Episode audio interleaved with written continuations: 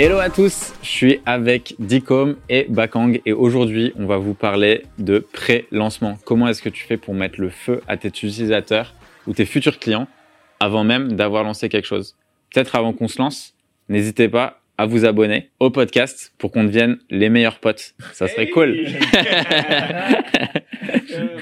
du coup, les gars, vous avez lancé euh, pas mal de produits physiques dans l'agroalimentaire. Là, il y a un jeu de cartes, ça reste entre nous aussi, qui est en train de cartonner. C'est quoi les Comment est-ce que vous avez fait en amont pour faire en sorte d'avoir tous ces gens qui sont un petit peu excités par rapport aux produits Créer du contenu. Ouais. En vrai, la création de contenu, euh, on a créé un filtre aussi, un filtre Instagram Ok. qui, est- qui avait bien marché, du coup, avec les questions qui tournaient euh, sur, le, sur le front. On avait genre une douzaine de questions. D'ailleurs, on devrait le remettre à jour, etc. Mais en fait, Il a fait. euh, il a fait 40 millions d'utilisations.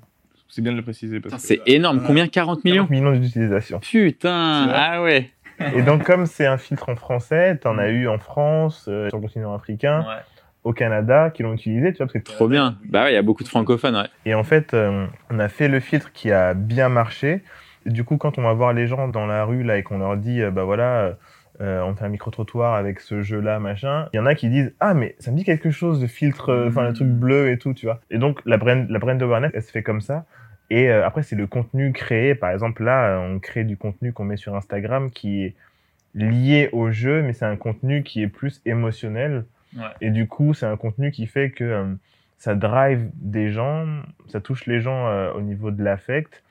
Et nous, ensuite, on peut leur parler en leur disant qu'il y a le jeu. Tu vois ce que je veux dire Et euh, Ça, ça reste du lunch. ça, ça reste du, du pré-lunch et du Ouais. lunch. Tu vois, c'est vraiment quand on est au, au, au tout début, quand tu n'as même pas le produit, en fait.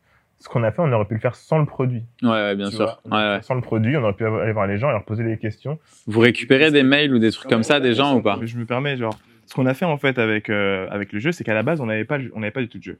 Donc on n'avait quasi pas de contenu. Par contre, ce qu'on savait, c'est que on pouvait vendre le projet, l'idée, euh, l'essence de l'idée, et en faire euh, un petit site, quelques photos sympas, tu chopes un prototype, et ensuite euh, tu bombardes. Ouais. Et euh, pour donner vraiment des informations pratiques, et ça, nous, on s'est inspiré, il y en a plein qui ont fait des pré-lunch. Et ce qui est marrant avec le pré-lunch, c'est que euh, dans le cas, on s'inspire que du service et ce genre de choses-là qui sont les chefs pour faire du pré-lunch et qui sont les chefs pour euh, choper euh, du mail. Et en gros, ce qu'on s'est dit, c'est que tu n'as pas besoin d'avoir le produit tout de suite, tu as besoin de vendre une solution et surtout, euh, tu dois être super précis dans euh, la valeur ajoutée de ton produit. Mm. Donc, est-ce que quand le client va venir sur ta euh, landing page, est-ce que en lisant le, le- le produit que tu proposes, tu règles un problème tout de suite? Genre vraiment, le gars se dit, je vais attendre, je vais attendre un mois, deux mois, mais il me le faut. Ouais. Et donc, c'est vraiment ce qu'on a fait. Ensuite, on a mis un, un nombre de jeux limités, tu vois, histoire de dire, voilà, bah, il y en a que 3000, tu vois. Donc, euh, si vous commandez, ce qu'on a fait, c'est qu'il y a 3000 jeux. euh, pour les euh, 2000 premières personnes qui commandent le jeu, c'est tant. Et puis après, ça monte à tant. Euh, et ensuite, donc au fur et à mesure, on va récupérer des mails. Il y a plein de façons de récupérer les mails. Il y a des façons un peu barbares, entre guillemets, où tu vas sur les sites qui correspondent un peu à ta cible. Et là, tu récupères les mails. Il y a euh, scrapping, il y a pas mal de trucs comme ça qui se font. Mais à la fin de la journée, de la façon organique, Ouais. c'est vraiment plus d'aller euh, sur tous les sites qui parlent déjà des différents sujets. Nous, euh, le jeu de cartes, pour être dans le contexte, c'est beaucoup de l'émotion, etc. Donc on savait que euh, la- la- le client principal était une cliente, Ouais. tu vois. Donc on allait sur les magazines féminins, on parlait de bien-être, etc.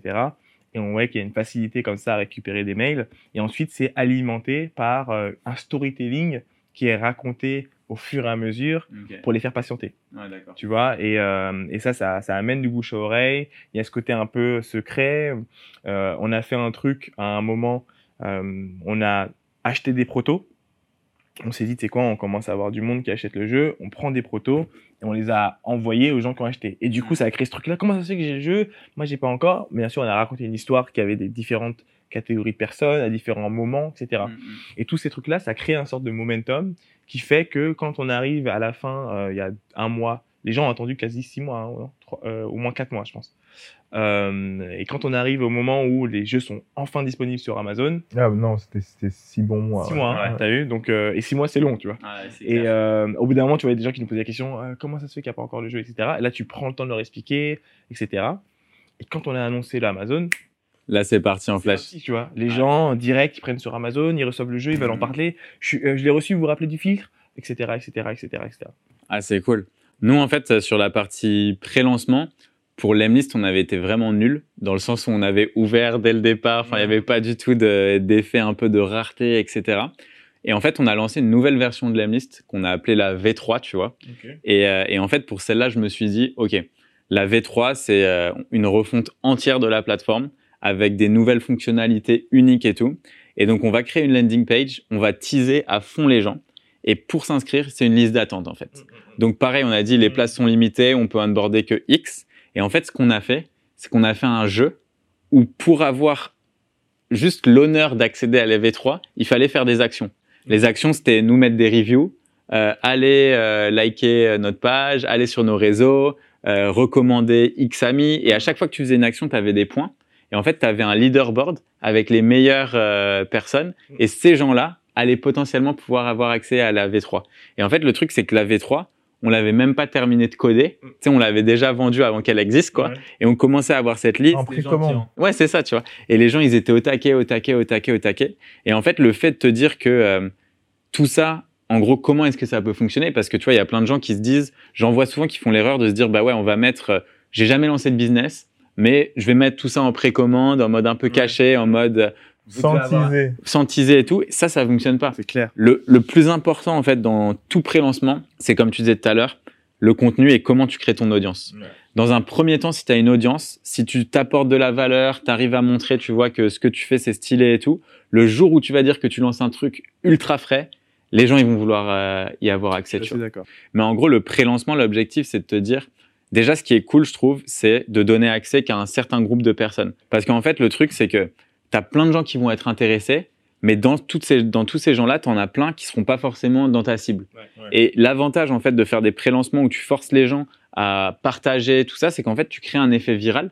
Et même Clubhouse, hein, ils ont été très bons, tu vois. Ah ils ont fait venir que des gens ultra stylés au départ. C'était bloqué. Après, c'était invite only. Donc, en gros, tu peux qu'inviter tes potes à rejoindre. Et en fait, juste par invitation, c'est vraiment genre la base de la viralité. Mm. Une personne peut en inviter quatre. Ben, en fait, ça va se, tu vas croître exponentiellement, tu vois. Et, euh, et en fait, le truc, c'est que ça, ça marche très bien, tu vois, pour, euh, pour les softwares aussi ou euh, les plateformes que tu peux lancer. Mais un gros avantage que tu as, c'est de filtrer, tu vois. Parce que mm. quand tu filtres, ben, les gens, tu vas les onboarder, tu vas prendre des feedbacks et tu pourras lancer et ouvrir à tous uniquement quand c'est vraiment la folie. Mais par contre, tu vois, tu as d'autres personnes, leur stratégie, ça a été marrant, et c'est de rester en pré-lancement, mais toute leur vie. Et genre euh, Superhuman, qui est une nouvelle, tu sais, qui est une boîte mail euh, un peu plus rapide, machin et tout. Le mec, ça va faire trois ans ou quatre ans qu'il est en mode pré-lancement quoi. Et, il fait énormément de cash. Et donc en gros le gars en gros il a fait cette liste d'attente. Si tu voulais monter dans la liste d'attente, fallait donner la fallait euh, envoyer ça à plusieurs euh, potes qui s'inscrivent aussi. Donc les gens ils se battaient etc pour avoir accès. Et lui en fait il donne accès que en onboarding de 30 minutes. Parce qu'il veut pas que les gens découvrent son produit tout seul, il veut vraiment les onboarder, leur montrer et tout. C'est une boîte mail, ça coûte 30 balles par mois. Et le gars, aujourd'hui, il fait, euh, je sais pas combien de dizaines de millions euh, de revenus, tu vois. Mais t'as toujours pas accès. Non, non, ils sont, euh, ils sont une grosse équipe maintenant, ils ont levé des fonds aussi. Mais le gars, en fait, comment est-ce qu'il a réussi à faire ça? Ben, en fait, c'est un gars qui avait revendu sa boîte, donc il avait déjà une grosse audience, mmh. il connaissait ci, ça, ça, il a teasé à fond sur un truc qui n'était pas encore construit. Il a pris des gens ultra pertinents qui allaient lui donner des feedbacks. Tu vois, il a spoté les gens early adopters, pas ceux qui euh, allaient se dire oh non mais c'est de la merde et je trash après, tu vois. Juste ceux parce que tu vois, as différents types d'utilisateurs. Tu as ceux qui kiffent ton produit et qui vont te donner des feedbacks et ceux qui sont plus là à juger directement et qui s'en foutent de te donner des feedbacks qu'ils veulent un truc opérationnel. Ceux-là, faut pas les onboarder. Faut au début avoir un peu les, les early adopters, ceux qui sont un peu plus euh, on va dire euh, ouais c'est ça et qui sont ok de voir des trucs qui sont pas totalement finis et après à partir de là euh, tu commences à construire ah c'est d'accord et en plus de ça ça a aussi euh, l'avantage de de vous permettre d'apprendre en fait c'est-à-dire que quand tu onboard ce petit pourcentage d'early adopteurs, ils te font un mi, bah, plein de feedback, tu apprends, tu les testes, tu, tu fais des conneries, tu fais des trucs et tu joues avec et après tu, tu peux grossir le cercle. Mais je trouve que tu as été quand même très très complet sur, sur tout ça. quoi. Grave. C'est clair. Bah écoute, on espère que euh, votre pré-launch se passera bien et qu'on a pu vous apporter de la valeur. Si vous avez des techniques de pré-lunch, excuse-moi, hein, donnez-les. Euh... Parce que nous, on n'a pas, on n'a pas la science infuse, mais on aimerait bien avoir les vôtres. Ouais. ouais. Ceux qui vont lancer encore d'autres produits, je sens cette année-là. N'hésitez pas aussi, bah, si vous n'avez pas eu le temps en début d'épisode de vous abonner, faites-le maintenant. Vous voyez, on est, on est super cool. Un pouce comme ça. Un pouce, 5, 5 étoiles aussi. 5 étoiles. Bah ouais, c'est cool. pouce. Et après, vous pouvez nous retrouver sur les plateformes. De podcast, Spotify, Apple Podcast, ouais. À très vite. Merci beaucoup. Ciao. Salut.